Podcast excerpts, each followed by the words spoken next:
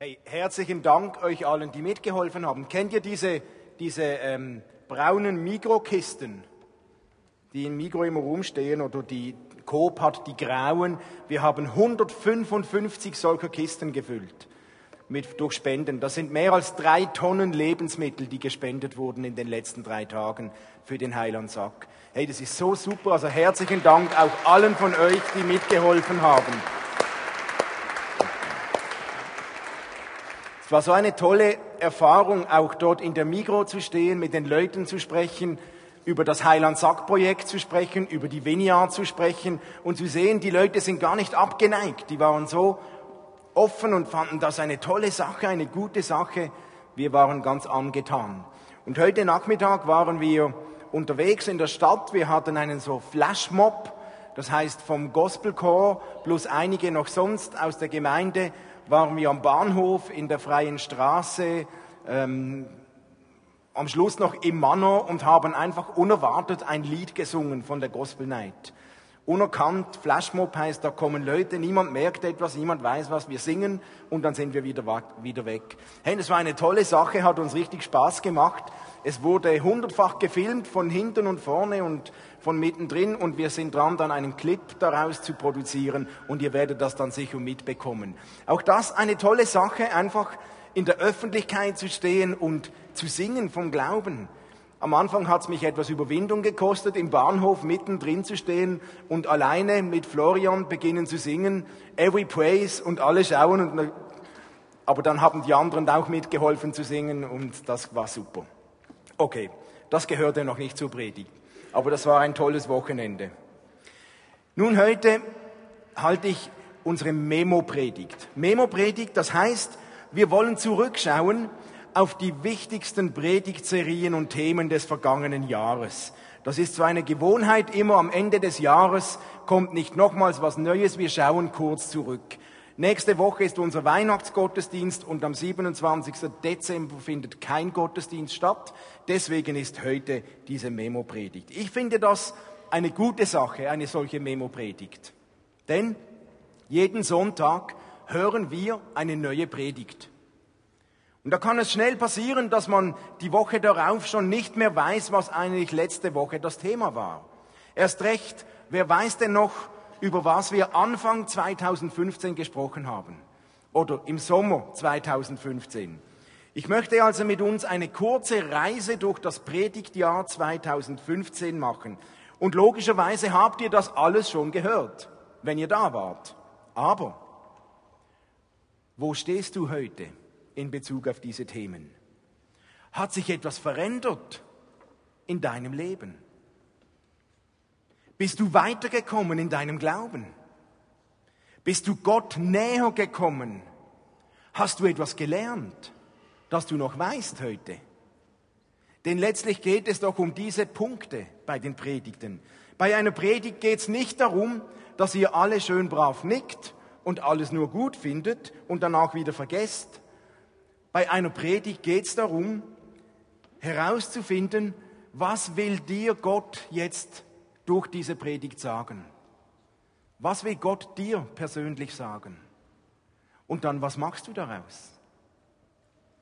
Und weil wir jede Woche eine neue Predigt hören, kann es schnell passieren, dass was wir vor drei Wochen gehört haben, schon nicht mehr auf unserem Fokus ist.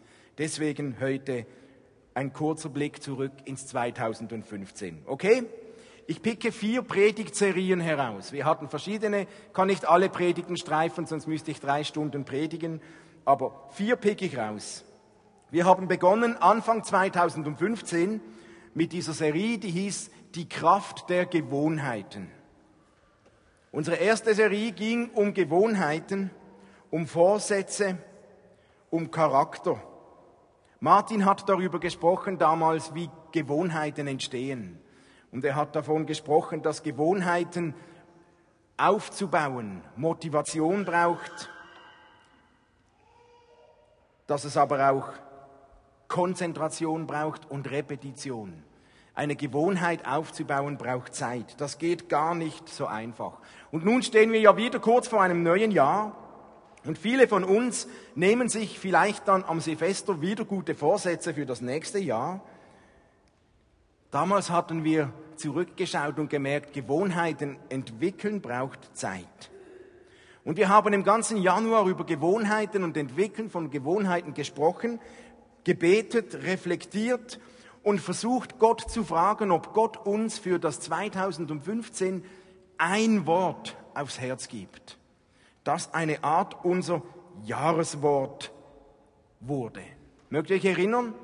Ein Wort, das so unser Hauptfokus wurde. Mit einem Jahreswort haben wir versucht zu definieren, was für eine Art Mensch möchte ich in diesem Jahr werden? Welche Eigenschaften möchte ich dazu aufbauen?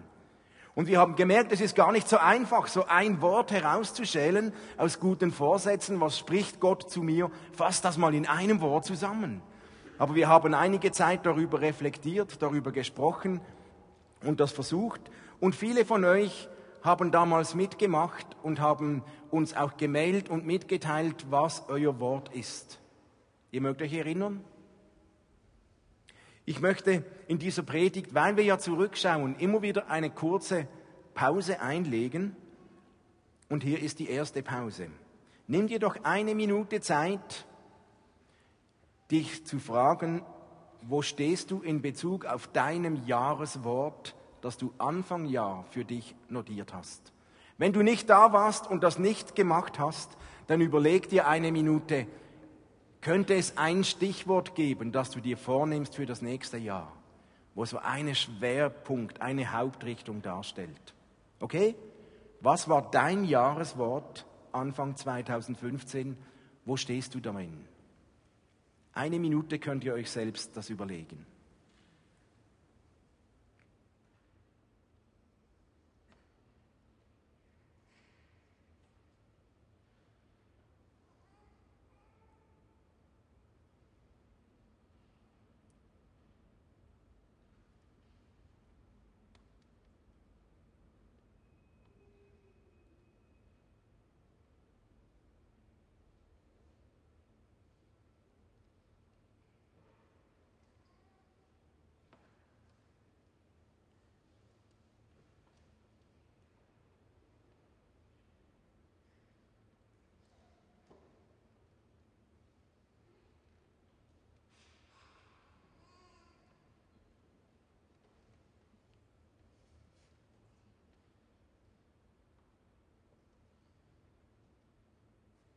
Ihr habt auch auf eurem Predigtzettel genug Platz, euch eure eigenen Gedanken dazu zu notieren.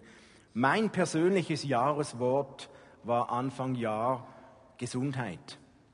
Und zwar körperlich und geistlich. Und wenn ich zurückdenke, mein Fazit ist, ich glaube, ja, ich bin grundsätzlich einen Schritt weitergekommen. Ich bin gesund. Ich konnte mein Gewicht halten. Aber es war so mit der Gesundheit ein Auf und Ab.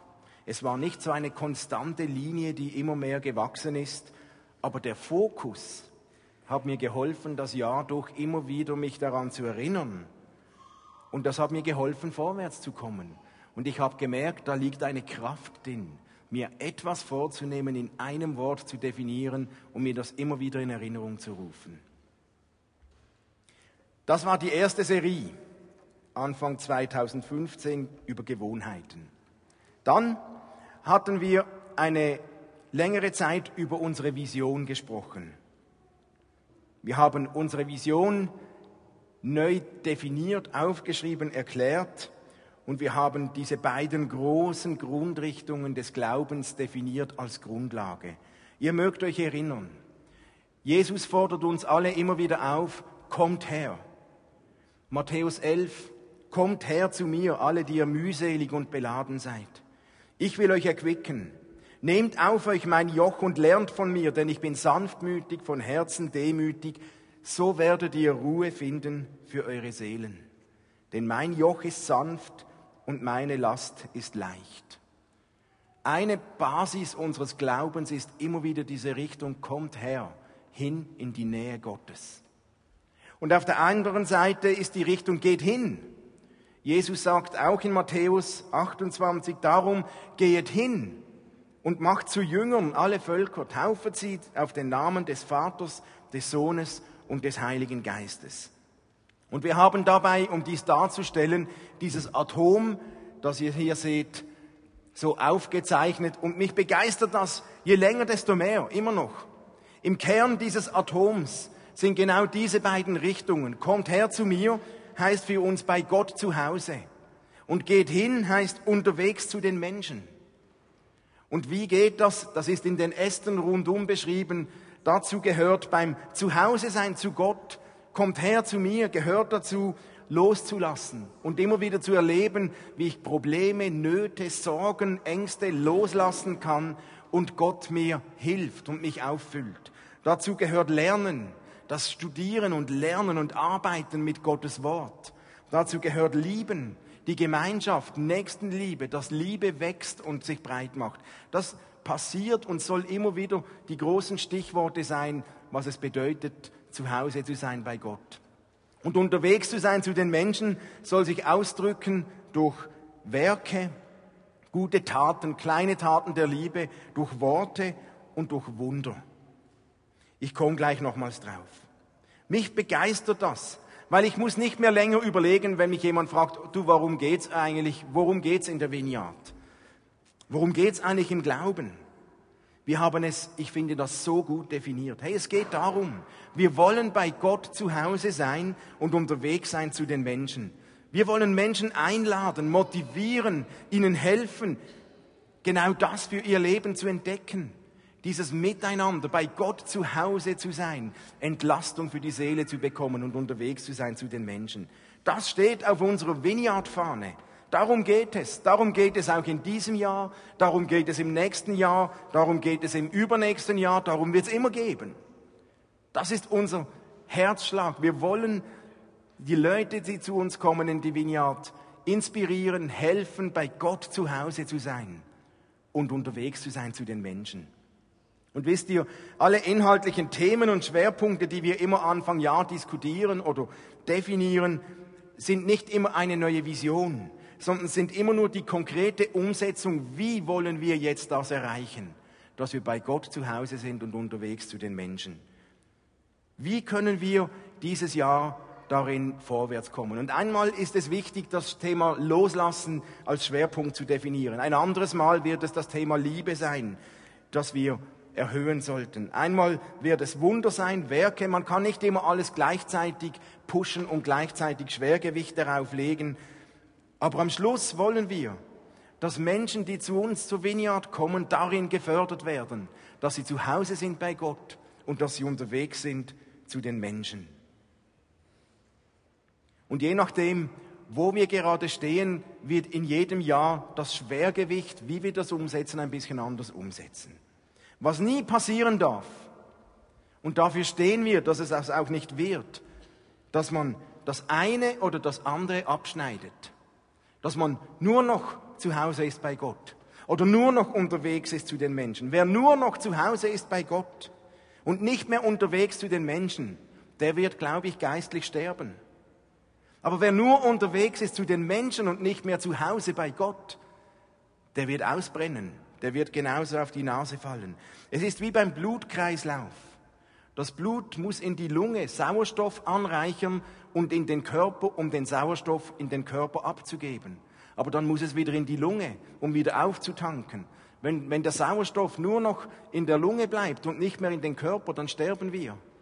Wenn wir aber nur noch Sauerstoff abgeben in den Körper und nie mehr auftanken, dann stirbt man auch. Und so ist es auch mit diesen beiden Grundrichtungen. Wenn wir nur noch zu Hause bei Gott sind, und nie mehr weggeben, dann sterben wir. Wenn wir nur noch unterwegs sind und nicht mehr auftanken, sterben wir auch. Also es muss beides geschehen. Nicht immer beides im gleichen Schwergewicht, aber beides wird immer funktionieren. Mich begeistert das extrem. Das war unsere zweite Predigtserie. Und wenn euch jemand fragt, worum geht's in der Vineyard, was ist unsere Vision, dann könnt ihr dieses Atom zücken oder könnt das sicher aufzählen. Ich finde, das ist so gut beschrieben, da steckt so viel drin. Dann hatten wir eine längere Serie, wo wir um das ganze Thema unterwegs zu den Menschen gesprochen haben. Was heißt das jetzt? Wir haben uns damit auseinandergesetzt. Was bedeutet das jetzt konkret? Der erste Punkt, über den wir gesprochen haben, waren Menschen des Friedens. Dieser Ausdruck kommt von Lukas 10. Da schickte Jesus 72 seiner Jünger fort. Und er, da steht, ich lese aus dem Lukasevangelium, danach setzte der Herr 72 Jünger ein, sandte sie je zwei und zwei vor sich her in alle Städte und Orte, wohin er gehen wollte und sprach zu ihnen, wenn ihr in ein Haus kommt, sprecht zuerst, Friede sei diesem Haus.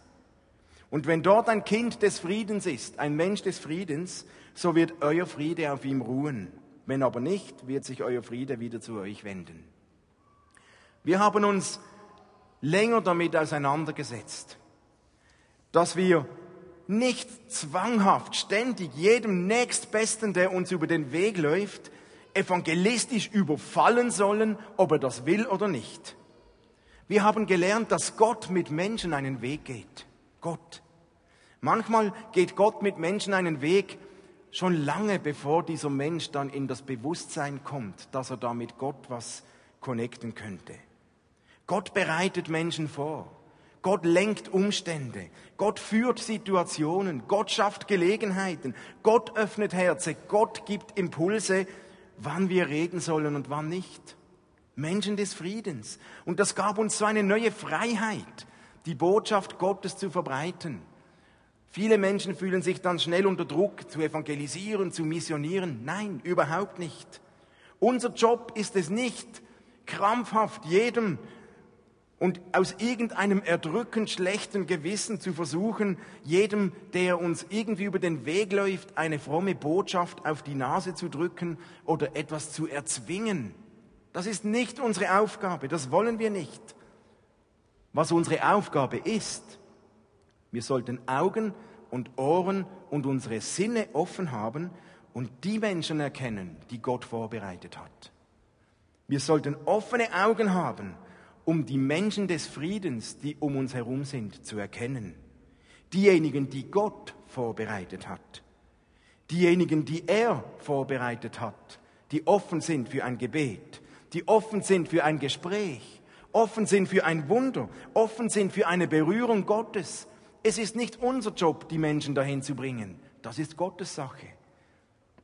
Und wenn ich mit jemandem spreche, der nicht offen dafür ist, dann habe ich doch nichts falsch gemacht dann ist er noch kein Mensch des Friedens, dann ist er noch unterwegs mit Gott, das ist Gottes Business.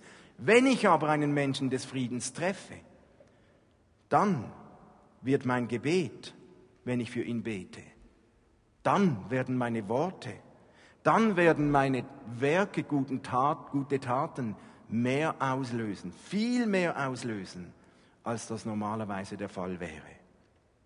Dann kommen Menschen zum Glauben, obwohl ich mit ihnen gesprochen habe. Dann erleben Menschen Wunder, obwohl ich, nur ich, ein Gebet gesprochen habe. Dann verändern sich Menschen, obwohl ich nur Gutes getan habe. Nicht, weil ich so der Hero bin, sondern weil es Menschen des Friedens sind, die Gott vorbereitet hat.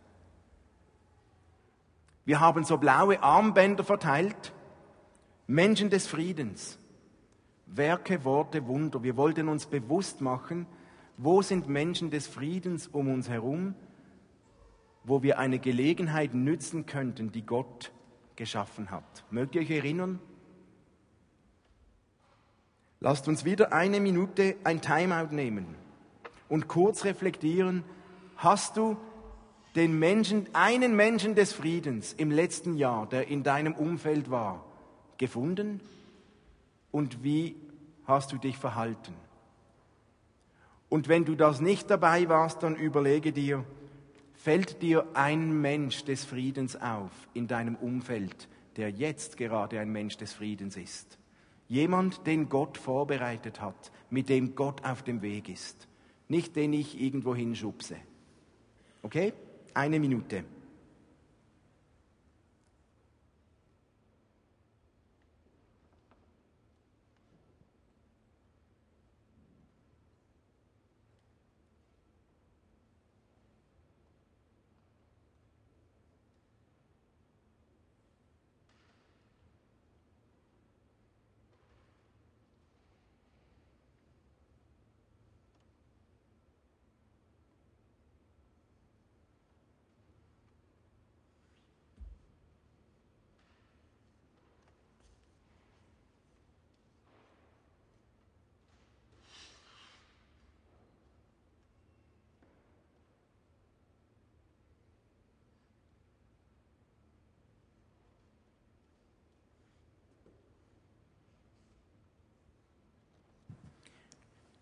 Manchmal kann jemand, der schon ganz lange in unserem Umfeld ist, plötzlich ein Mensch des Friedens werden, der es vorher nicht war, weil Gott etwas tut, weil Gott in ihm wirkt. Und manchmal führt uns Gott Menschen über den Weg, die wir nur einmal punktuell ganz kurz treffen, aber sie sind vorbereitet. Es ist wie eine göttliche Vereinbarung und dann sind das Menschen des Friedens in einem ganz kurzen Zeitfenster. Wenn wir Menschen des Friedens treffen, dann wollen wir immer bereit sein, Worte, Werke oder Wunder zu tun, was denn auch dran ist.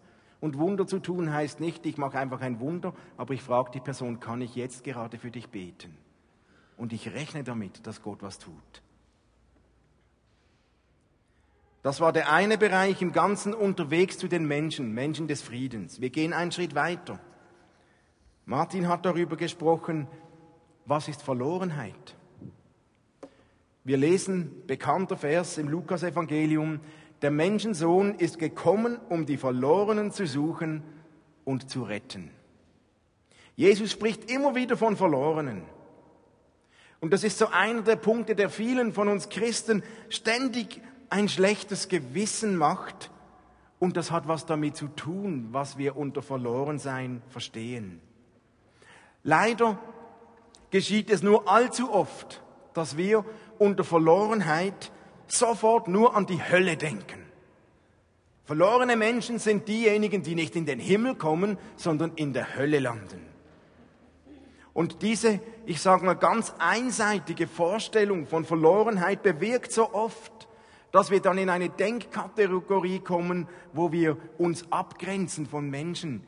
Ich bin drin, der ist draußen. Ich hab's, der nicht. Ich komme in den Himmel, der kommt in die Hölle. Und das gibt Distanz zwischen Menschen. Und ich glaube, das ist so überhaupt nicht das, was Jesus wollte, ist aber in der Kirchengeschichte so oft passiert, weil man Verlorenheit nur mit Himmel oder Hölle definiert hat. Aber Jesus hatte einen ganz anderen Ansatz. Jesus hat den Pharisäern genau diese Distanz zum Vorwurf gemacht und hat gesagt, hey, das passt mir nicht. Und Jesus wollte keine Distanz. Er wollte mit den verlorenen Menschen zusammen sein. Und die Pharisäer haben das Jesus zum Vorwurf gemacht und haben gesagt, du triffst dich, triffst dich mit Sündern, mit Zöllnern, mit Prostituierten, mit Trunkenbolden, mit Randgruppen. Schau, mit denen, mit denen gibt er sich ab. Und das haben sie ihm zum Vorwurf gemacht. Ob, weil sie halten, sie hatten diese Distanz. Aber Jesus wollte die Nähe. Und dass Jesus die Nähe suchte von verlorenen Menschen, muss uns auf die Spur bringen, dass Verlorenheit noch viel mehr bedeutet als die Frage von Himmel und Hölle. Wisst ihr, für einen Juden damals war das Wichtigste im Glauben überhaupt nicht, dass ich ja nicht in die Hölle komme. Der Jude hat nicht sofort bei Verlorenheit an die Hölle gedacht, sondern vielmehr wollte er mit dem Leben, das Gott ihm anvertraut hat, verantwortungsvoll und gerecht vor seinem Schöpfer leben. Versteht ihr den Unterschied? Es macht einen riesigen Unterschied. Ob ich Christ bin, nur damit ich nicht in die Hölle komme, dann ist das so angstmotiviert, oder ob ich Christ bin, weil ich mit dem, was Gott mir schenkt, verantwortungsbewusst leben möchte. Ein riesiger Unterschied. Und dieser Motivationsunterschied verändert das ganze Leben, wie man sein Christsein lebt. Ich fand das so wichtig. Der Jude damals wusste, diesem Schöpfer verdanke ich mein Leben. Und dieser Schöpfer bewahrt mein Leben und führt mein Leben. Der segnet mich und versorgt mich. Und so war er motiviert, sein Leben als Christ vom Bund Gottes her zu führen, und nicht aus Angst, nicht in die Hölle zu kommen. Wenn wir Verlorenheit einfach nur mit der kommt in die Hölle definieren, wie arm, wie kurzgreifend ist dann unser Glaube. Ich denke nicht, das ist das, was Jesus gemeint hat. Worüber sollten wir denn mit einem Menschen sprechen, wenn wir über den Glauben sprechen, wenn wir jetzt jemanden gerade finden, der die Ewigkeitsfrage gar nicht beschäftigt, der nicht an einen Himmel, nicht an eine Hölle glaubt, dann haben wir ja gar nichts mehr zu sagen, wenn nur das Verlorenheit bedeutet. Jesus hat mit Verlorenheit viel mehr gemeint. Und darum hatte er allen Menschen etwas Relevantes zu sagen. Jesus hatte mit Verlorenheit gemeint, es gibt Menschen, die haben ihren Weg verloren. Die haben den geraden Weg, den konstruktiven Weg in ihrem Leben verloren. Es gibt Menschen, die haben das Ziel aus den Augen verloren. Die haben den Sinn verloren des Lebens. Es gibt Menschen, die haben Hoffnung verloren, Perspektive verloren. Es gibt Menschen, die haben ihr Maß verloren. Die leiden an einer maßlosen Esssucht oder Geldverschwendung oder die sind maßlos ehrgeizig, maßlos neidisch, maßlos Alkohol, Computer, Sexualität, maßlos Arbeiten. Menschen haben ihr Maß verloren. Andere Menschen haben Beziehungen verloren, Verbindung zu anderen Menschen. Man hat einen Menschen verloren, da ist jemand gestorben, eine Beziehung ging in Brüche. Gewisse Menschen haben Wertschätzung, Anerkennung verloren, andere haben ihren inneren Frieden verloren. Sie fühlen sich getrieben, kommen nie zur Ruhe, können sich nicht selbst vergeben, und, und, und. Die Liste könnte noch lange sein. Aber versteht ihr, Verlorenheit kann so viel mehr sein als die Frage von nach Himmel und Hölle. Und Jesus hat all diese Menschen gesucht in ihrer individuellen Verlorenheit. Und er will genau für diese Menschen eine Hilfe sein, eine Rettung sein. Und die Menschen haben das gespürt. Und die Verlorensten der Verlorenen haben sich in Scharen um Jesus versammelt. Und sie haben gehofft, dass Jesus ihnen hilft, ihren Weg wiederzufinden, dass Jesus ihnen hilft, ihre Perspektive wiederzufinden, ihre Würde wiederzufinden, ihre Menschlichkeit wiederzufinden, ihren Frieden wiederzufinden, ihre Hoffnung wiederzufinden. Und wenn wir Verlorenheit so definieren, dann gibt es plötzlich auch kein die und wir mehr. So, ich bin drin, die sind draußen. Weil dann kann ich mich nicht vom Rest der Welt absondern indem ich sage, ich komme ja schon in den Himmel. Nein, weil auch ich bin zwischendurch verloren. Auch ich verliere manchmal meine Perspektive. Auch ich verliere zwischendurch manchmal mein Maß. Auch ich verliere manchmal meinen inneren Frieden. Auch ich verliere manchmal meine Hoffnung und, und, und. Auch ich verrenne mich manchmal in falsche Wege in Haltungen und Überzeugungen, die nicht gut sind. Und dann brauche ich einen Retter.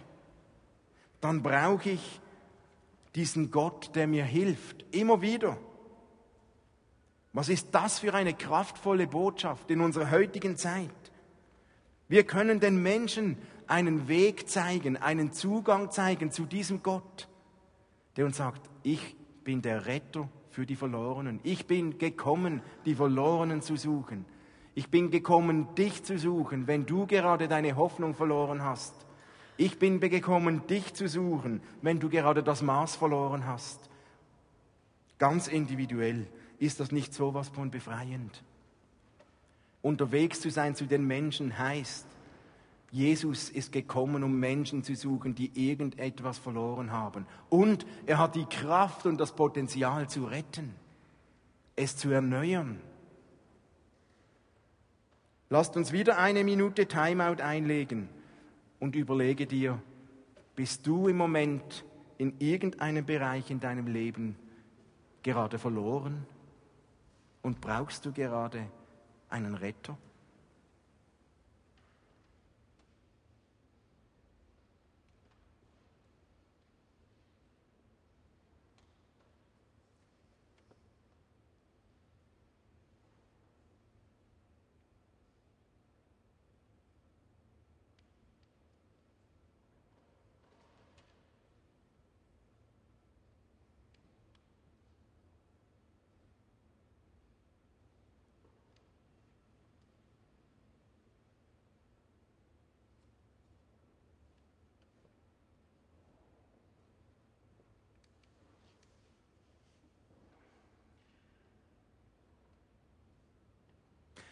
Und wir sind noch einen Schritt weiter gegangen. Wenn wir Menschen des Friedens treffen, Menschen, die irgendwo verloren sind, wie können wir ihnen denn begegnen?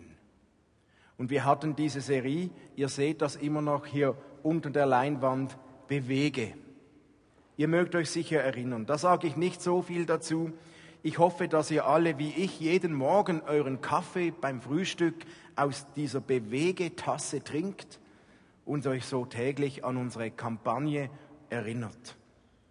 Das ist die Umsetzung Menschen des Friedens. Das ist die konkrete Umsetzung. Wie begegnen wir nun Menschen des Friedens? Was heißt es, Menschen des Friedens Gottes Botschaft zu bringen? Und hier haben wir gesehen, es geht um viel mehr als zum Reden und Predigen oder jemand gerade zur Umkehr rufen. Das kann es auch mal sein.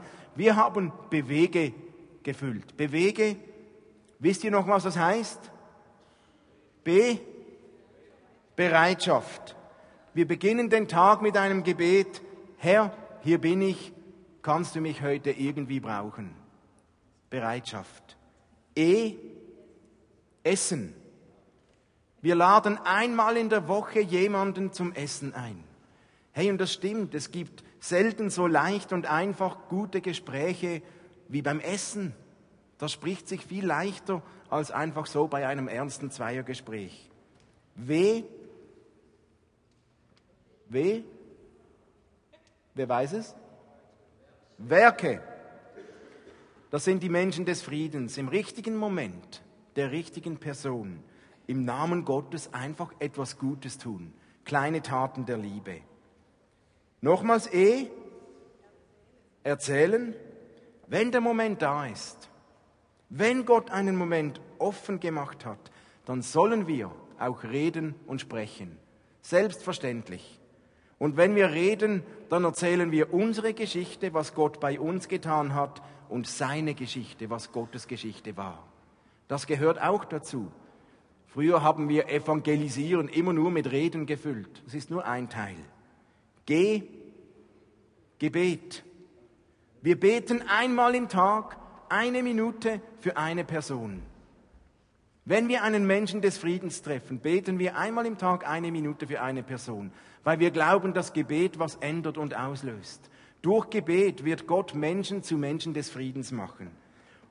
Und wenn wir Menschen des Friedens treffen, dann haben wir den Mut und dann möchten wir uns erarbeiten, immer wieder zu fragen, hey, kann ich jetzt gerade für dich beten? Und das braucht manchmal Mut. Wenn ich für jemanden bete, der Gott gar nicht kennt und der sagt, ja, du kannst für mich beten, dann schluck ich innerlich leer und innerlich schreie ich zu Gott, Gott, jetzt kann ich beten, du musst irgendwas machen, das kann jetzt. Und dann bete ich und hoffe, hey, aber Gott tut was, wenn wir beten für Menschen. Lasst uns da mutig sein. Da, da geschieht was. Und das letzte E von bewege, einladen. Manchmal braucht auch das Mut. Aber Leute um mich herum sollen ja nicht nur mich kennenlernen, sondern auch andere Christen und wie wohltuend ist es manchmal, wenn Menschen merken, dass Christen gar nicht nur so weltfremd und komisch sein müssen. Hey, und wir beten darum um Gelegenheiten, wenn wir Menschen des Friedens treffen, dass wir sie einladen können. Zur Gospel Night, zur Weihnachtsfeier, zum Gottesdienst, zum Heilandsack, zur Party, zum wohin auch immer. Wir bringen sie damit ins Potenzial der Gegenwart Gottes, weil Gott in uns lebt bewege. Und dann möchte ich noch eine letzte Predigtserie aus diesem Jahr streifen. Die ist noch nicht so lange her. Das war noch nicht alles. Da kommt noch was, war der Titel dieser Predigt. Und wir haben über Geschichten gesprochen, die so voller Ermutigungen waren und Beispiel waren von Geschichten und Situationen, wo Menschen das Gefühl hatten, das war's, aus, hat nicht funktioniert und wo Gott ein anderes Ende geschrieben hat und noch, noch lange nicht Schluss war. Das ging den Israeliten so am Schilfmeer. Vor ihnen das Meer, hinter ihnen der Pharao, auswegslos und die dachten, das war's, da geht nichts mehr. Und wir wissen, es ging noch was. Das ging Josef so, der als Sklave nach Ägypten verkauft wurde und im Gefängnis landete und dachte, jetzt ist mein Leben zu Ende. Das war's. Und wir wissen, da ging noch was, wie Gott ihn gebraucht hat. Das ging Martha und Maria so, als Lazarus gestorben ist und Jesus erst nach drei Tagen kam. Sie dachten, der stinkt ja schon, das war's. Und Jesus hat ihn zum Leben auferweckt. Das ging dem Gelähmten am Teich Bethesda so, der gelähmt war und niemand, der ihm geholfen hat, das Wasser zum Wasser zu kommen, bis Jesus kam. Und Gott hatte noch was vor. Und die Botschaft dieser Serie war, Gott hat noch was vor. Gott hat noch was vor, auch mit dir. Vielleicht befindest du dich gerade in einer Lebenssituation, von der du denkst, das war's, da geht nichts mehr. Pech gehabt. Und diese Geschichten sollten uns ermutigen, da geht noch was. Das letzte Wort ist noch nicht gesprochen. Und ich glaube, dass Gott das auch einigen von uns auch heute nochmal sagen will. Das letzte Wort ist noch nicht gesprochen, da geht noch was. Gott mutet uns manchmal schon zu, dass das Leben nicht immer nur so flutscht und einfach ist. Gott mutet uns Herausforderungen zu. Gott mutet uns Krisen zu, Hindernisse, Gegenwind. Gott mutet uns zu, dass das Leben nicht immer nur einfach ist. Aber nicht, weil er uns bestrafen will, sondern weil er weiß, es mag noch so stürmen, es mag noch so schwierig sein. Das letzte Wort hat Gott, da geht noch was. Martin hat es einmal benannt, er hat gesagt, wem Gott viel zumutet, dem traut er auch viel zu. Wem Gott etwas zumutet, dem traut er auch zu, dran zu bleiben mit der Botschaft, da geht noch was.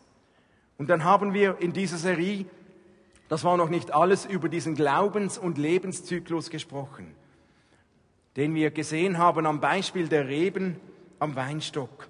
Eine gesunde Rebe wächst nicht ständig nur. Jesus beschreibt in Johannes 15 dieses Bild von der Rebe vom Weinstock und er redet von diesem Zyklus, vom Bleiben, vom Beschnittenwerden, vom Wachsen, vom Fruchtbringen. Ihr seht das hier. Es gibt eine Zeit des Wachsens. Da wächst eine Rebe. Da braucht sie Zeit, da wächst es. Und dann kommt irgendwann eine Zeit, wo die Frucht reif wird. Dann kann man ernten. Da geschieht Frucht. Aber dann kommt der Moment, wo die Rebe beschnitten wird.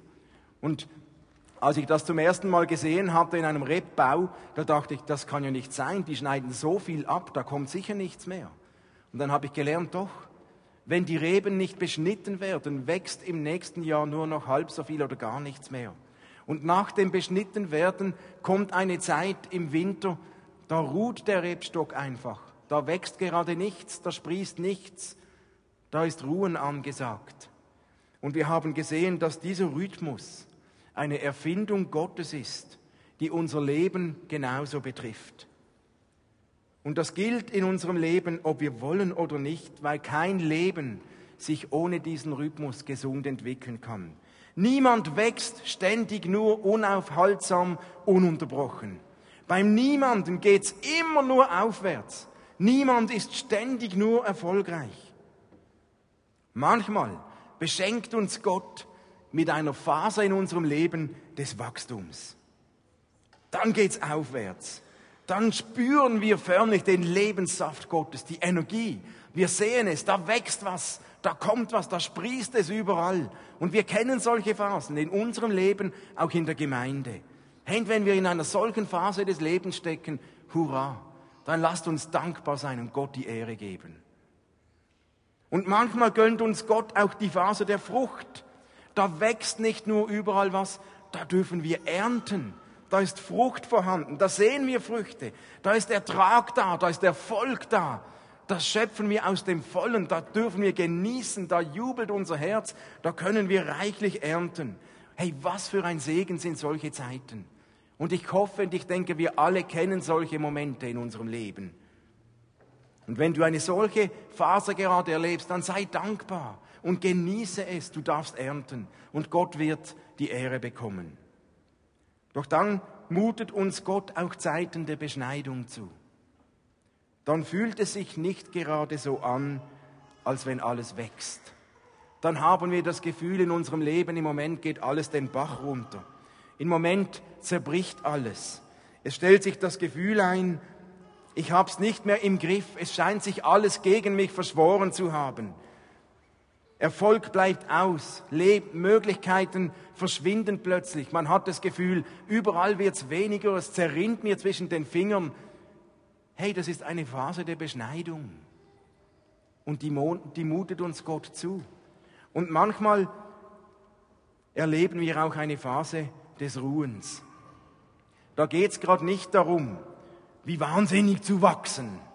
Da geht's gerade nicht darum, überall Frucht bringen zu müssen, überall Erfolg sehen zu müssen.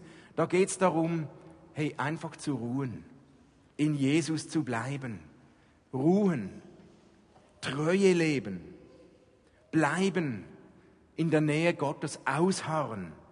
Und das fühlt sich nicht sehr attraktiv an. Aber im Leben werden sich diese vier Phasen immer wieder abwechseln, wie die vier Jahreszeiten. Niemand wird im Leben ständig nur beschnitten werden. Niemand erlebt unaufhaltsam endlos nur die Phase des Ruhens. Aber diese Zeiten gehören zum Leben dazu und mutet Gott uns zu. Aber wie gesagt, was Gott uns, wenn Gott uns was zumutet, dann traut er uns auch zu, dass wir bleiben können. Und wenn du gerade in einer Phase der Beschneidung bist in deinem Leben, wenn du das Gefühl hast, ich werde beschnitten, es geht alles in Brüche, oder wenn du in einer solchen Ruhephase bist, dann möchte ich dir Mut machen, dann wollten wir mit dieser ganzen Predigtserie Mut machen. Das ist noch nicht alles. Die Phase des Wachstums wird wieder kommen. Wie lange diese Phase der Beschneidung geht, weiß ich nicht. Wie lange der Phase des Ruhens geht, weiß ich nicht. Aber ich weiß, es wird wieder eine Phase des Wachstums kommen, so sicher wie der Frühling nach dem Winter kommt. Auch du wirst wieder wachsen. Und wenn du im Moment einfach ruhen solltest, dann Ruhe. Und wenn Gott im Moment für dich eine Runde des Ruhens bereit hast, hat, dann halt es einfach aus und hab kein schlechtes Gewissen, wenn, wenn gerade nicht aus jedem Ecken was sprießt und wächst. Aber Gott wird eine weitere Saison in dein Leben bringen, wo auch wieder Dinge wachsen werden und du Frucht bringen kannst und Gott sein Reich mit dir bauen wird. Lasst uns nochmals eine Minute Timeout nehmen und überleg dir einen kurzen Moment, in welcher Phase befindest du dich jetzt gerade? Wachstum, Frucht bringen, beschnitten werden oder in der Phase des Ruhens?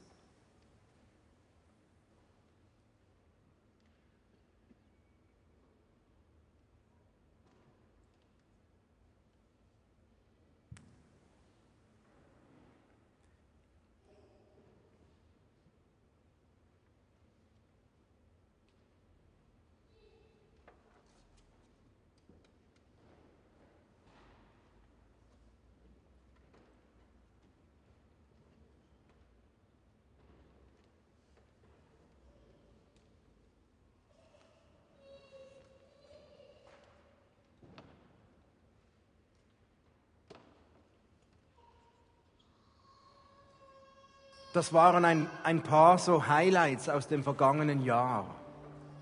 Es gab noch viele andere. Aber ich möchte euch Mut machen, wenn du auch merkst, genau da klingt wieder was an in meinem Leben, das betrifft mich, dann kannst du dir gerne diese Predigt nochmals anhören und schauen. Ihr findet das alles auf unserer Homepage. Das war nichts Neues. Und ich wurde so richtig dankbar zu sehen, was für ein Reichtum, das Gott uns bereithält an Gedanken, an Inspirationen, an Inputs. Und ich freue mich schon auf das nächste Jahr, da wird wieder ganz viel Tolles auf uns zukommen.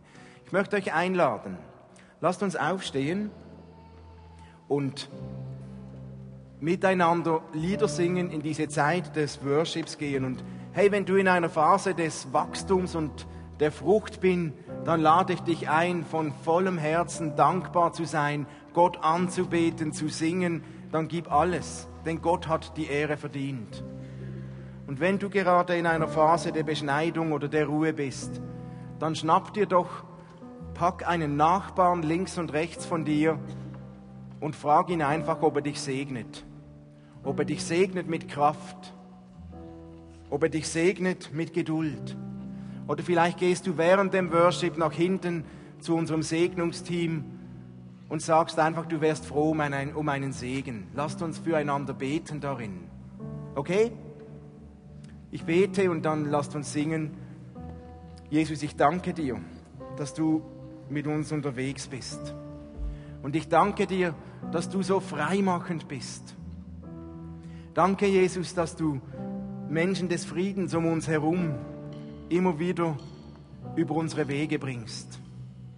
Danke, dass du uns hilfst, offene Wege zu finden und in diese Freiheit reinzukommen. Und ich danke dir für die Momente der Frucht und des Wachstums in unserem Leben. Und ich bitte dich für alle die unter uns, die gerade in einer Beschneidungsphase sind, in einer Ruhephase, segne sie mit Kraft, mit neuer Hoffnung, mit dem Wissen, dass der nächste Frühling kommt. Und Jesus, wir wollen dir jetzt die Ehre geben. Du bist ein großartiger Gott. Am Ende dieses Jahres bekennen wir, du bist Gott. Du bist der einzig wahre Gott. Wir sind dankbar, dich zu kennen. Danke für all die Kraft, die du in unser Leben gibst. Danke, dass du da bist. Lasst uns miteinander singen.